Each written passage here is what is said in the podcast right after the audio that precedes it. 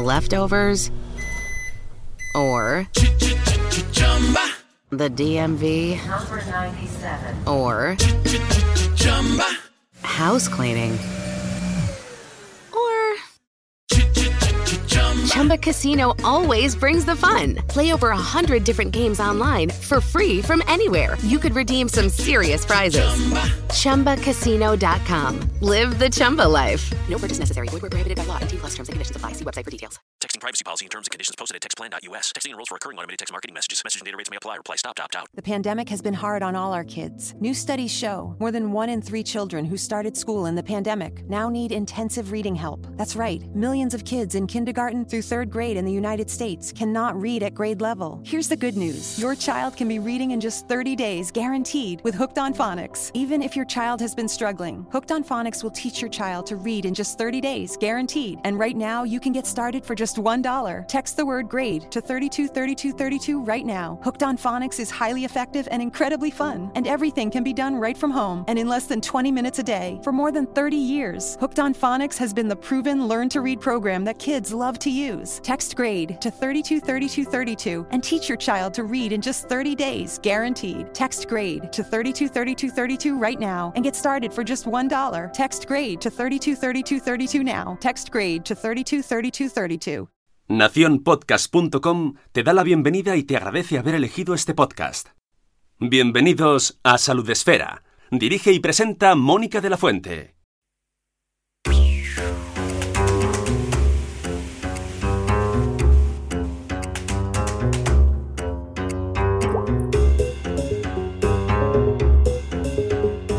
Bienvenidos a un episodio nuevo de Salud Esfera, el podcast de la comunidad de creadores de contenido sobre salud. Y en este caso lo hacemos acompañados de nuestra amiga Ichel Villa Gómez. Buenos días, Ichel. Buenos días, buenas ¿Qué tal, tardes. preciosa? o lo que bueno, sea. grabándolo ahora nosotros, pero cuando lo escuchen da igual. Si Da es por la mañana, por la tarde o por la noche. Y además O sea, da, que lo, bien. da lo mismo porque no sabemos muy bien el día en el que estamos, también te diré. Eh, esto es una locura. Al final de cuentas, sí es así. Sí, eh, yo vivo un poco en, en un momento de que, me- vamos, porque, tra- porque estoy trabajando y me tengo que obligar a, a saber en qué día vivo, pero, pero vamos, si Esto no, es, un, es, un eter- es un eterno domingo. Es el día de la marmota, pero en domingo. Se ha quedado ahí. llamamos hoy a nuestra maravillosa Ichel porque ella, eh, desde su faceta profesional, ella es doctora y estás muy relacionada y trabajando en primera plano ahora mismo con esto que estamos viviendo de la crisis del coronavirus, precisamente con uno de los con uno precisamente con uno de los sectores em, que está sufriendo más y en más riesgo, que es el de la tercera edad. Nuestros abuelos, nuestros mayores son los más afectados por este COVID-19 y tú estás ahí luchando contra, contra Bueno. este virus. Eso, como dices, yo, este, otra de mis personalidades, fuera de lo de bloguera, ¿sí? soy médico de familia y trabajo en una residencia sociosanitaria. Me dedico a la atención eh, médica del paciente de la, de la tercera edad, del adulto mayor. Y pues así es, es la población de riesgo, la población de mayor riesgo, y estamos ahí, en primera línea. Nosotros, más que así a diferencia de los de los, nuestros compañeros, están en áreas de urgencias y en eh, cuidados intensivos, que están a nivel de, diagnóstico y tratamiento, nosotros estamos en el nivel de prevención. Nosotros estamos cuidando de que nadie se nos contagie. Eso es el el nivel que nosotros estamos procurando. Eh, está siendo devastador en, en, esta, en, este, en este rango de edades. Ayer estaba escuchando las noticias, intento no, escucharlas mucho, pues soy sincera, pero, pero sí que escuché que había una residencia, no sé si era en Salamanca, bueno, que estaban todos, sus, todos los abuelos estaban infectados y todo el personal.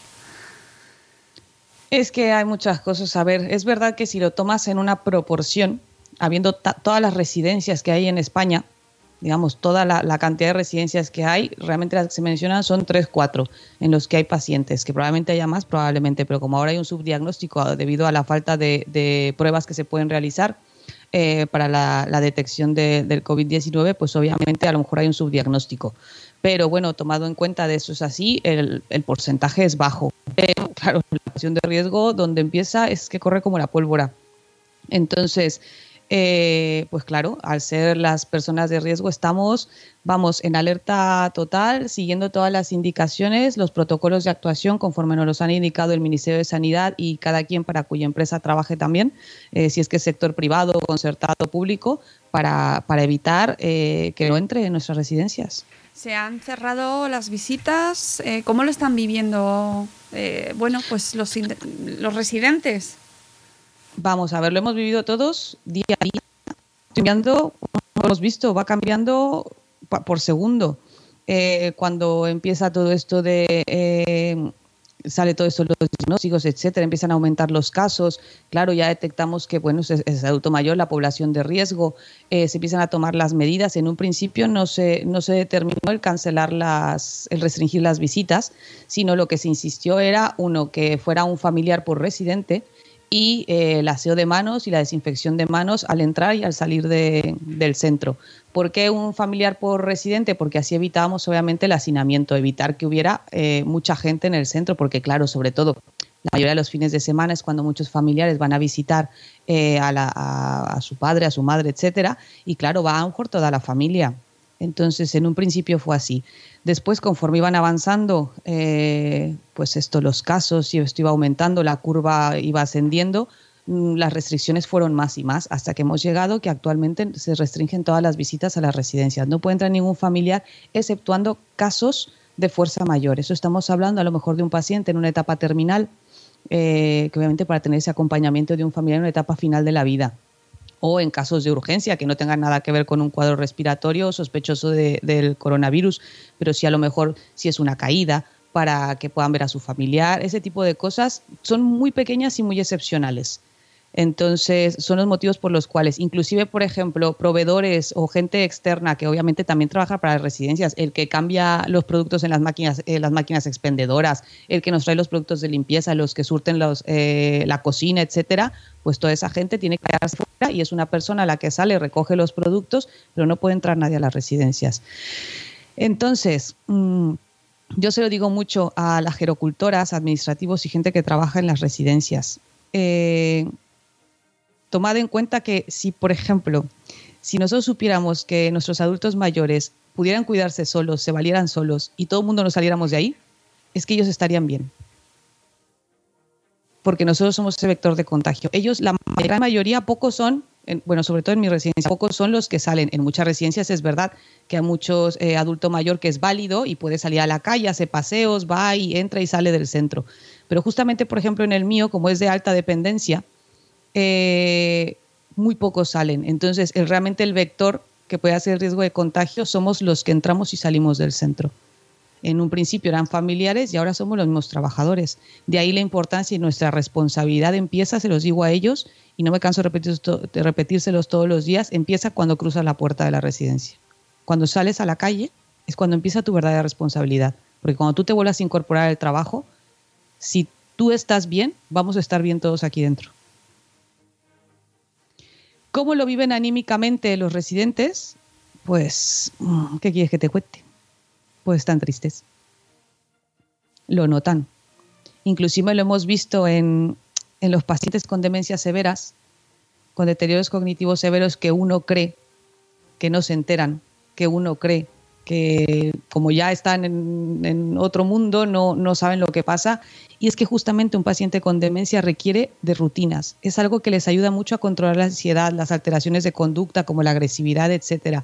Cuando esa rutina sale, se pierde, ellos les genera mucha, les genera mucha alteración. Entonces, a lo mejor el que estaba acostumbrado, la paciente que tenía ya a lo mejor con demencia severa, que estaba acostumbrada a que su marido, que a lo mejor no lo reconoce, pero es una cara, es un referente que veía todos los días, ahora no está, se les nota. Tengo a los que están asomados a la puerta, a la, cristalera, viendo hacia afuera, esperando a que venga su familiar. Eh, los que preguntan por ellos, porque inclusive, curiosamente siendo ellos la población de riesgo, muchos de ellos están preocupados por cómo están sus familias. Entonces nosotros tratamos de habilitar la mayor forma de, de- de comunicación, la- las líneas de comunicación que pueda haber con ellos, correo electrónico, llamadas. Hemos implementado las videollamadas para que puedan verse con, con sus familias. Y bueno, lo más que podemos para, para solventar, para pues nosotros suplir un poquito ese amor de familias que no pueden verlos. ¿Qué ha significado, eh, aparte de, de ese aislamiento y de cerrar eh, el acceso al resto del mundo, prácticamente, salvo a vosotros, salvo lo imprescindible, qué supone en tu día a día como médico en, en este centro o qué ha alterado eh, el coronavirus? A ver, de manera profesional, pues supone una presión, supone una responsabilidad muy grande. Más si siendo, digamos, de alguna manera la cabeza sanitaria en, la residencia, eh, porque soy yo la que, la que determino las indicaciones al resto del personal, enfermería, auxiliares de enfermería, eh, auxiliares de farmacia, etcétera, pues es el decir que en nosotros, en mí está el decidir ciertas cosas, el decir si, si a, un paciente hay que aislarlo, si es, si tiene eh, los datos para derivación, porque claro, luego dices tú, es que si lo derivo y a lo mejor no es sospechoso, eh, pero de, derivarlo al hospital me, me vuelve con algo más. O sea, son muchas variantes que tienes que tomar en cuenta. Y sobre todo, eh, te comento, en, el caso de mi residencia con, con personas con demencias severas y de alta dependencia, un traslado hospitalario para ellos es, es brutal. En general, en el adulto mayor, eh, uno de los handicaps en contra y que siempre va a disminuir su funcionalidad son las hospitalizaciones. Una hospitalización en un adulto mayor, digamos que lo baja escalones en su funcionalidad y calidad de vida. Entonces, por eso tienes que tener mucho cuidado. Eh, pues eso, la responsabilidad. Y a nivel personal, pues, ¿qué quieres que te diga? el, el tener que dejar a, a mi familia en casa para yo afrontar lo, que tenga que ser a nivel del trabajo, con siempre el temor, porque no te lo puedes quitar de decir, ¿y si me lo traigo yo a casa? Y si, y si me contagio yo y lo traigo a casa, esa duda está. Y entonces por eso tienes que ser aún más responsable con todo lo que haces. Eh, el que mis hijos lo ven y dicen, mamá, es que te vuelves a ir, es que te vas a volver a ir, y están ellos aquí en casa y trato de compensar el tiempo que yo he estado fuera eh, con todas las miles de manualidades, actividades, yoga infantil, gimnasia rítmica, acuática que puedo hacer por las tardes. Salir al balcón a aplaudir, a cantar, sobreviviré, bueno, lo que sea. ¿Vale? Yo intento hacerlo en menor tiempo. La gente tiene esas, esas 12 horas, ¿sabes? Pues yo tengo 6. Entonces va más rápido. Bueno, por lo, Lo menos hacemos a la vez. veo que mantienes ahí un poco intentando. Yo me imagino que tienes que hacer ahí el esfuerzo por mantener el sentido del humor, porque si no, estamos perdidos, ¿no? Yo sé. Y más Bueno, tú me conoces. Sí, sí, sí. Sí. Como estamos en el ámbito de salud esfera, desde Madre Esfera ya la conocemos mucho por su blog de eh, Ichele Cachito a Cachito. Y además, eh, como podcaster, en Ya lo decía mi abuela, que, que, Me sobra tiempo. Claro, sí, sí, sí. Y además de ser madre de tres, eh, bueno, en- es nuestra madraza. Y, y encima en esta crisis, pues mm, precisamente uno de los roles pues que están siendo más, más definitivos, ¿no? Sois los que estáis eh, luchando en primera línea, ¿no? Y, y, bueno, nos interesaba sobre todo pues ver cómo lo estáis pasando allí. ¿Qué es lo que crees que os hace más falta ahora mismo, por ejemplo, en, en vuestro sector? Nos hacía falta que nos, que nos voltearan a ver. Nos hacía falta. Te lo voy a decir con, con el corazón en, en la mano. Eh, siempre se nos ha considerado, al final de cuentas, al médico de residencia y en general al personal sanitario de residencia como si fuéramos el último eslabón en esta cadena médica. El médico que eh, es el médico de la residencia, pues, todo lo deriva, todo lo manda, claro, eh, yo qué sé, ¿sabes? Cuando yo muchas veces lo decía, eh, yo entiendo que el que hizo, y sin faltar a ninguna especialidad, eh, pero bueno, digamos que el que hizo la especialidad de endocrinología, ¿vale? Él ve a uno de mis residentes una vez cada seis meses o una vez al año. Yo lo veo todos los días. Yo estoy con él todos los días. Nadie conoce mejor a mis pacientes que yo, porque los veo diario. Yo identifico, cuando le veo la cara a uno, sé que esa cara no es la de todos los días y que algo está pasando. puedo detectar en un paciente con demencia cuando se está alterando más que probablemente a lo mejor tengo una infección de vías urinarias, a lo mejor está empezando un foco de algún otro de alguna otra infección, pero porque los veo a diario. Entonces, mm, el sentirnos que nos hemos quedado detrás, siendo la población de riesgo en muchas ocasiones, era una sensación de pero ¿qué pasa? Es que no nos van a, no nos van a mirar. estoy de acuerdo, yo no tengo aquí positivos, pero es que justamente mi trabajo está en que tú, o sea, en no llevarte al hospital ningún positivo. O sea, yo tengo que evitarlo y tener que poner todas las medidas. Nosotros, por ejemplo, hemos hecho en los salones, en los salones que, se, que, se, que están los, los residentes, hemos conseguido ampliar esos salones, adaptar áreas para poder mantener la distancia de seguridad lo que antes a lo mejor estaban algunos más juntitos viendo la tele o lo que sea, pues hemos conseguido ampliar esa, esa, esa distancia. Eh, además de eso, turnos de comedor, hacerlos de una manera un poco más accesible para que también se mantengan esa distancia en los comedores, eh, pedirle a los, a los residentes que sobre todo cognitivamente se encuentran estables, que permanezcan en su habitación el mayor tiempo posible, que pueden bajar a dar paseos para evitar las zonas comunes. O sea, estamos haciendo mucho para prevenirlo, mucho. Y que no se nos mirara hasta que de repente sale una noticia de 60 adultos mayores fallecen en una residencia y entonces ahora escuchas decir, hoy no, es que vamos a empezar a poner atención oye, es que no, es que no puede ser. Que eso no puede ser. Y pues a ver, lo mismo que les pasa a los médicos en los hospitales, en eso vimos lo mismo, lo de la falta de material, la escasez de material de protección. Sí, que eso lo estamos escuchando constantemente, la, escasez de recursos. Eh, me imagino eh, vuestras caras al principio cuando empezó esta crisis, cuando se decía, bueno, no pasa nada, si la gente que se está muriendo es gente mayor. Uf, tú sabes lo que me podía. Bueno, es que a mí esa frase me, destrozaba, ¿eh? porque lo he escuchado, vamos, en la calle, en todos sitios, decir, bueno, menos mal, a ver, pues es la gente mayor la que se muere, ¿no? Bueno, menos mal no le pasa a los niños, menos mal no le pasa a los jóvenes. Dices tú, ¿en serio? O sea, esa persona mayor que yo sé que habrá vivido sus 85 años muy bien vividos, sus 90 años muy bien vividos, pero es que esa persona es la madre, el padre, el hermano, la pareja de alguien que te escuchara esa persona que tú te refieres a, bueno, menos mal, como se me ha muerto un viejo, pues nada nos quita, ya. Y el que va a llorar esa pérdida, y aparte no los hace menos personas que tengan más años.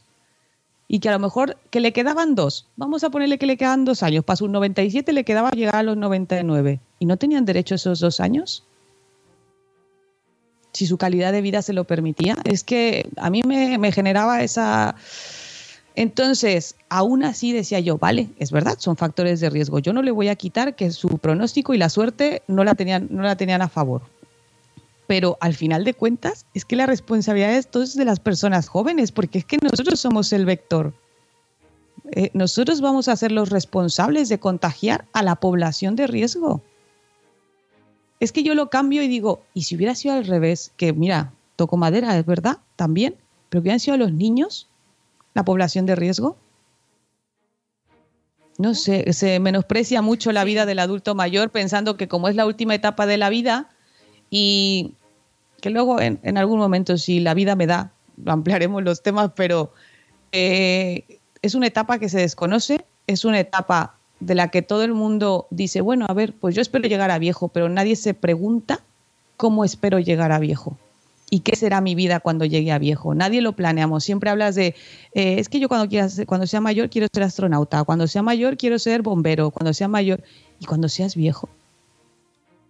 Como que tu, tu, tu, tu meta de vida llega hasta cierta edad y luego ya después crees que es pues ya lo que, lo que salga. Quedarme a ver la televisión en el sofá eh, ocho horas o, ponerme a aprender a hacer ganchillo y hacer ganchillo toda la tarde, no sé no, no lo pensamos. Y el adulto mayor vive, el adulto mayor siente, el adulto mayor eh, tiene, tiene necesidades, el adulto mayor disfruta, o sea, son muchas cosas. Mm.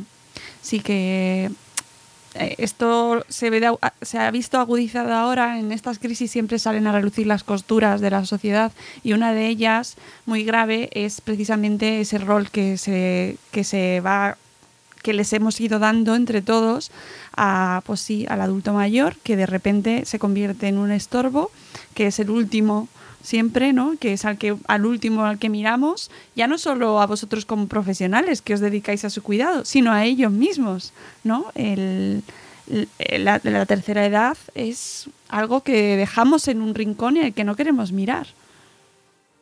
Es así, es que lo que te digo, a ser viejos no se nos enseña, no se habla de la etapa de, de la tercera edad, yo creo que con, con la profundidad que se debería, con la importancia que se debería, el, no sé, por ejemplo, eh, yo creo que es uno de los casos más típicos de, ay, mamá o ay, papá, vamos, ¿qué te quejas? Si es que ya estás mayor, si es que es normal que te duela, ¿qué quieres? Con 80 años, ¿qué quieres? ¿Correr? Pues no se puede.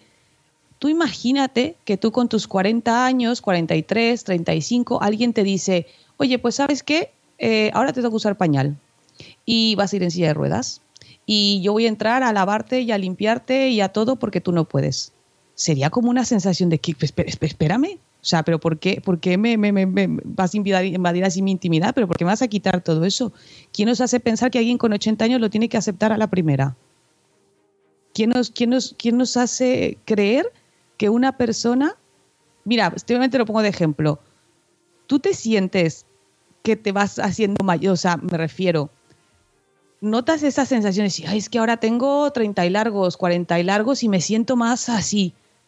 No sé, a que, a que cierras los ojos y dices tú, pero si ayer tenía 25, si hace nada tenía, ¿sabes? Si hace nada tenía 20 años, no siento. Pues ellos también un día se despertaron, se vieron al espejo con 80 y pico años. Y ellos, su cabeza no está igual que su cuerpo. Ellos en su cabeza dicen, pero si yo puedo. ¿Cómo me dices ahora que tengo que usar un pañal? ¿Cómo me dices ahora que, que no sé, infantilizar al adulto mayor? Que eso pasa mucho. Infantilizarlo, hablarles como si fueran bebés, como si hubieran regresado. Y es que no es eso. Tenemos una idea errónea de que el adulto mayor tiene como una regresión de etapas y se volvieran bebés y no es así el adulto mayor pierde su funcionalidad, que es uno de los factores más importantes a tomar en cuenta en el adulto mayor. Y para ello también hay que trabajarlo, hay que aceptar ese duelo, hay que trabajarlo con ellos para la aceptación de esos cambios, pero no esperar que lo acepten solo porque sí. Y mucho menos hablarles como, porque lo veo en muchos casos de padres, de, bueno, de hijos, hijas que se convierten en los padres, madres de sus padres y los riñen como si fueran niños y pues no, son cosas que no, que no tendrían que pasar, pero a eso no nos enseñan y tendremos que aprenderlo. Porque si no lo aprenderemos a la mala si tenemos la suerte de llegar a viejos. Sí, no, bueno, a mí, a mí eh, desde luego me aparece, siempre, siempre, hemos hablado mucho de este tema y tenía muchas ganas de hablarlo contigo y es verdad que es una ocasión pues mala, ¿no? De que, tener que hablar de precisamente de, de esta crisis contigo pero sí que me parece un aspecto muy pendiente que tenemos como sociedad, ¿no? Eh, devolver la dignidad a, una edad que antes la tenía y que ha dejado de tenerla. Eh, nos hemos, nos, somos los protagonistas, la, juventud es la protagonista y, y el resto... Y ya está. En estos años hemos luchado por darles esa dignidad a los niños, darles su valor, los niños son personas, bien lo dices. Este, hemos, hemos luchado durante mucho tiempo por aprender que merecen el mismo respeto que nosotros. Pues a lo mejor igual ahora toca empezar a movernos para hacer una lucha por el adulto mayor y que también los veamos como las personas que son, les demos su sitio y entendamos su situación y empaticemos con ellos. Y si hemos aprendido a criar a nuestros hijos con respeto, pues también nos tocará aprender a acompañar a nuestro adulto mayor con respeto. Mm. Oye, eh, ¿Cómo les habéis explicado en este tema precisamente? ¿Te ha tocado a ti? ¿Se lo has contado tú? Bueno, mira, a ver, yo tengo la ventaja, y es muy importante, la ventaja es que en mi centro contamos con el servicio de psicología. Entonces, realmente la que ha llevado la cuestión del tema ha sido la psicóloga en nuestro centro. Eh, yo doy la información, sobre todo en cuestión sanitaria, al personal, pero por la protección, etcétera, pero ha sido la psicóloga la que ha trabajado un montón. Y también un una persona que es muy importante para mí en la residencia, que son los técnicos de animación eh, y, actividades y ocio, eh, que es un, personaje, una, una, profesión que no a veces no la vemos, pero es que en una residencia es determinante. Eh, ellos son los que conocen las historias de nuestros residentes, son los que les conocen las manías, lo que les gusta, lo que no, lo que les mueve, lo, ¿sabe? O sea, es, es, es, mm, es básico, es básico, es, es, el personal básico en una residencia. Entonces, entre la psicóloga y la TASOC, se llama el técnico de animación, son los que han ido trabajando porque, claro, los conocen, saben que hay algunos que se pueden alarmar mucho, saben que hay unos que no lo van a entender, que les cuesta aceptarlo, saben que hay otros eh, que a lo mejor se puedan enfadar porque le dices, es que se tiene que quedar en su habitación o es que no puede usar las zonas comunes y a lo mejor se va a enfadar y se molestan porque no lo entienden. Entonces, ellas han trabajado mucho para, dependiendo del perfil de cada residente, hablar con ellos y hacerles entender. En su mayoría, ¿qué va a hacer? Ellos, porque sean mayores, no dejan de ser madres, padres, muchos de ellos. Entonces, por sus hijos, por sus nietos, por su familia afuera. Y pues ese padecer de madre o de padre, yo que sé, viven con ese padecer de, no, si yo estoy bien, pero, pero vosotros cómo estáis. ¿Sabes? Ellos viven mucho, mucho ese padecer con sus hijos. ¿Tenéis apoyo de las autoridades sanitarias? Sí, a verlo, a nosotros nos, en cuestión a información, sí, nos han hecho llegar los protocolos actualizados conforme van cambiando. Conforme se iban cambiando los protocolos, el Ministerio de Sanidad nos los hizo llegar y también, pues obviamente, ya en cuestión a mi empresa, pues también nos hacían llegar los protocolos eh, que correspondían. En cuestión a materiales, eso, pero es que no podemos pedir de donde no hay, está claro. Si es que si no hay, ¿cómo pedimos? Entonces toca echar mano pues del reciclaje, del cuidar el material como si fuera oro o sea, las mascarillas que tenemos, las batitas que tenemos, lo que tengas tiene que ser súper cuidado. Entonces, sí, se han habilitado y la verdad es que me parece que tiene una, respuesta. Por lo pronto en la comunidad valenciana, que es donde yo estoy, eh, el teléfono que están habilitados para todo lo de que tenga que ver con el COVID-19, es verdad que tenemos su teléfono, y que si en caso que está saturado puedes localizar al 112. Entonces llamas al 112 y la verdad es que cada vez que hemos llamado la atención ha sido muy rápida, ha sido muy eficiente, súper amable y que te han resuelto las cosas y las dudas. En ningún momento los oyes y yo no sé cómo le hacen, de verdad, ¿eh? En ningún momento los he escuchado saturados, enfadados, como diciendo, ya están otra vez estos pesados llamados. De verdad que no, ¿eh? La es que mis respetos, el, el, temple que están teniendo, porque yo no sé la oreja cómo les acabará a esta pobre gente cuando terminan de trabajar. bueno, eh, eh pues por eso sale la gente a aplaudir, Ichel, a las 8 o a las 10 o cuando toca. Ay, qué emocionante. Sí, sí, ya, ya no sé, yo ya voy un poco perdido. ¿Sabes? Y luego ayer que se juntó, que siendo de la comunidad valenciana, pues en Valencia siendo la, que era la, ayer debió haber sido la noche más especial de las fallas, ¿sabes? Pues ayer sí me volví loca, porque era entre salir con el móvil para simular la fogata, el fuego, los petardos. Digo, madre del amor hermoso. Le digo, ¿esto yo? Le digo, mira, voy a empezar a implementar mi propia hora, porque, a ver... ¿Qué vas a...? Entonces, siendo el, el, siendo el día especial de esto de las fallas, digo, oye, yo voy a tener que buscar una hora para implementar mi, propio, mi propio algo. Cielito lindo. Mira, Emma, me pido las 6 de la tarde para hacerlo. Oye, y es que yo me siento un poco abandonada, me siento un poco abandonada siendo mexicana. ¿Sabes? Y, aquí, no, ¿quién me representa? Claro, pero es que es lo que tiene estar en España como mexicana que eres. Oye, déjame que te pregunte por tus compatriotas, ¿qué tal la cosa por México? A ver, eh, están enterados, lo saben, pero yo creo que estamos pasando, están pasando por una etapa de negación que pasamos nosotros cuando estaba, cuando estaba pasando en Italia. Es, lamentable verlo así, pero yo creo que es, que es de naturaleza humana. Te niegas a creer que pueda ser verdad. O sea, es que te niegas a creerlo y dices tú, aquí no va a pasar, aquí no va a pasar, pero como lo vivimos nosotros. Lo vimos nosotros viendo que en Italia estaba subiendo la curva y aún así decíamos, no, por favor, no, por favor pues eso. Y lamentablemente es que los gobernantes en mi país es que tampoco ayudan, porque acabo de ver en el telediario y casi muero cuando el presidente de México ha dicho que él dice que lo de abrazarse, dejar de abrazarse, que no, por favor, que al contrario, que hay que darse más abrazos, más besos y que para combatir el virus, estampitas de, de la Virgen del no sé qué contra el coronavirus. Y yo tengo que hablarlo con mi familia porque, a ver, salió en el telediario, tengo que saber que no es verdad, porque me da mucho miedo pensar que en manos de una persona así esté mi país. Y entonces no me queda más que hacer un, reclamo a la población en México, a mi familia y que ellos lo hagan extensivo a quien quieran, que no, que no es así, que esto está pasando, que esto es grave, que esto es serio, que nos podemos reír, lo hemos hablado, el humor nos salvará y el humor nos mantiene cuerdos, pero no restarle la importancia que es. Nos podemos reír mucho, pero esto está pasando, hay gente que está muriendo, ¿vale? Entonces, que no, que no es así de sencillo. Eh, pues eh, efectivamente hemos, hemos visto la evolución también aquí en nuestro país cuando vimos los acontecimientos en China, que lo vemos como algo muy lejano, como algo muy lejano, que ojo, ahora hay gente que hay mucha gente que ya lo veía venir y ya lo sabía. Eso bueno, siempre, siempre está, siempre eso, también, eso también pasa. oye, nada, qué bien.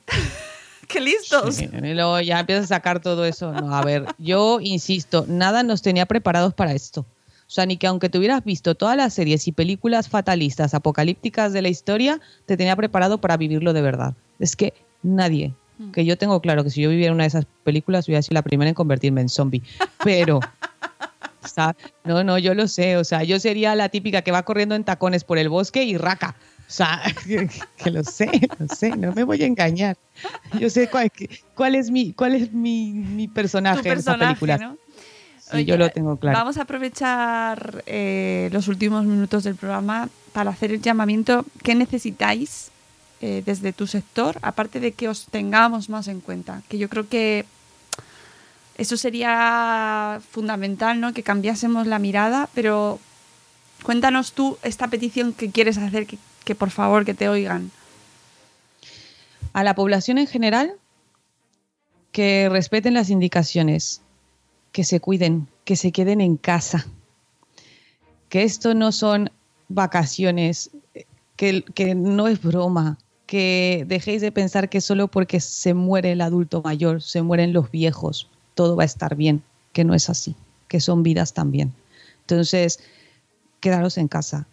Al personal sanitario, sobre todo en las residencias sociosanitarias, lo que les pido a los, a los míos, tu responsabilidad y tu verdadero trabajo empieza en cuanto cruzas la puerta. En cuanto sales a la calle es cuando va a empezar. ¿Ves con papá que está arriba? Cuidado con el cable. Perdón. Eh, tu verdadero trabajo empieza en cuanto cruzas la puerta, porque es ahí cuando te tienes que cuidar. Y es tu responsabilidad como trabajador sociosanitario, de residencia sociosanitaria, cuidarte de camino a tu casa. Que yo sé que a lo mejor vas a tener que ir a hacer el súper, yo sé que vas a tener que ir a la farmacia, yo sé que hay cosas que vas a tener que hacer. Pero tanto te tienes que hacer responsable tú como hacer responsable de los que viven contigo, a tus hijos, a tu marido o a tu mujer o a tu pareja, me da igual.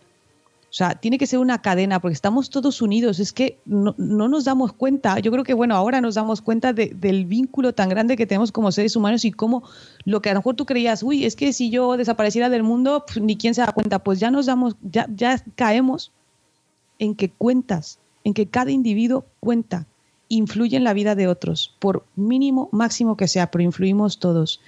Eh, entonces, al personal sanitario, cuando termina el turno también empieza nuestro trabajo, porque nos tenemos que cuidar y nos tenemos que hacer responsables. Y a las familias de... Vea que no me voy a emocionar, que va a ser muy feo, pero a las familias de, de, mis residentes y de todos los residentes que estén que, que están en, a nuestro cuidado, que estéis tranquilos, que están en buenas manos, que están en el mejor lugar donde podrían estar, es donde van a estar más protegidos. Yo sé que en base a las noticias que han salido nos hace dudar mucho y nos entran muchos miedos, pero que, que no, no pongáis en duda que haremos lo imposible por mantenerlos a salvo y sobre todo por mantenerlos queridos, porque ellos les hace mucho falta ese cariño y no les va a faltar. Que os lo aseguro de corazón que, que, que en ello estamos. Ay, Michelle, qué, bonito es escucharte y qué bien, qué, qué bien, qué bien que, que, que vamos, que vamos, vamos está, a... está en tus manos y que qué orgullo de, de amiga.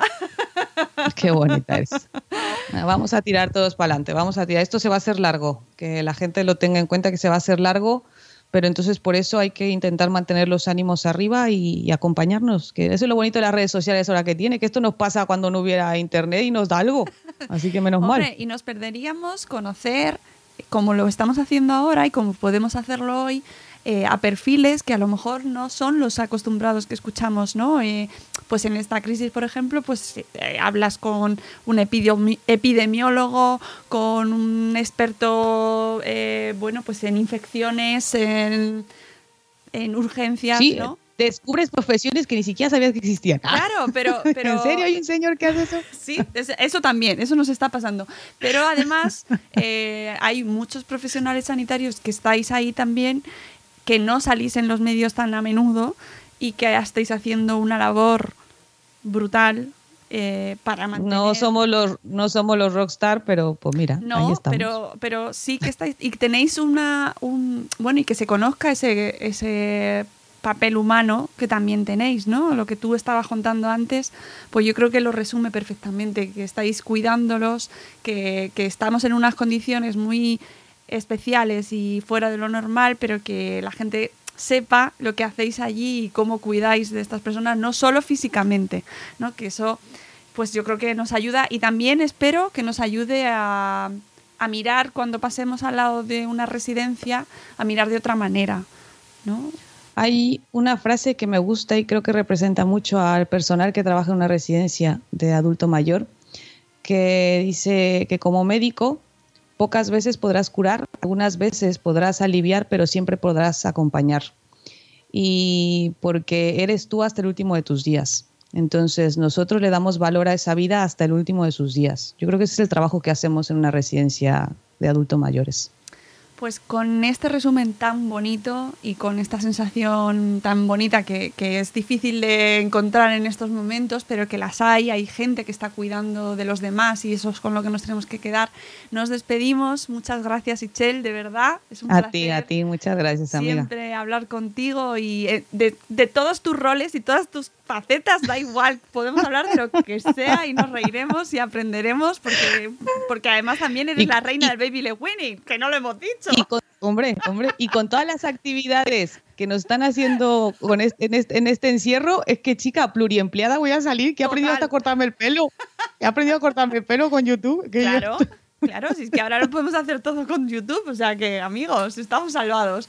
Muchas gracias, Ichel. Cuídate mucho, cuídate muchísimo, Seguro. ¿Vale? Claro y, que sí, y nada, te mandamos un abrazo enorme y a todos los que estáis escuchándonos, muchas gracias por estar ahí detrás. Cuidaos mucho vosotros también, quedaos en casa, salid solo al imprescindible y así podremos ayudar a que, pues, gente como Ichel esté, eh, bueno, trabaje de las mejores condiciones y que podamos salir pronto de esta, ¿vale?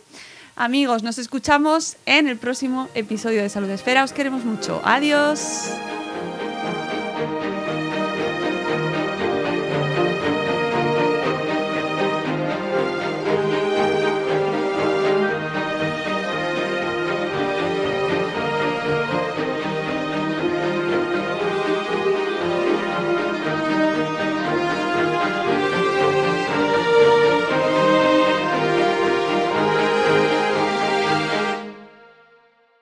Leftovers or the DMV or house cleaning or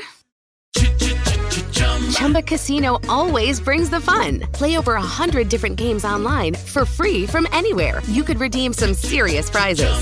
Chumba. ChumbaCasino.com. Live the Chumba life. No purchase necessary. Void where prohibited by law. 18 plus terms and conditions apply. See website for details.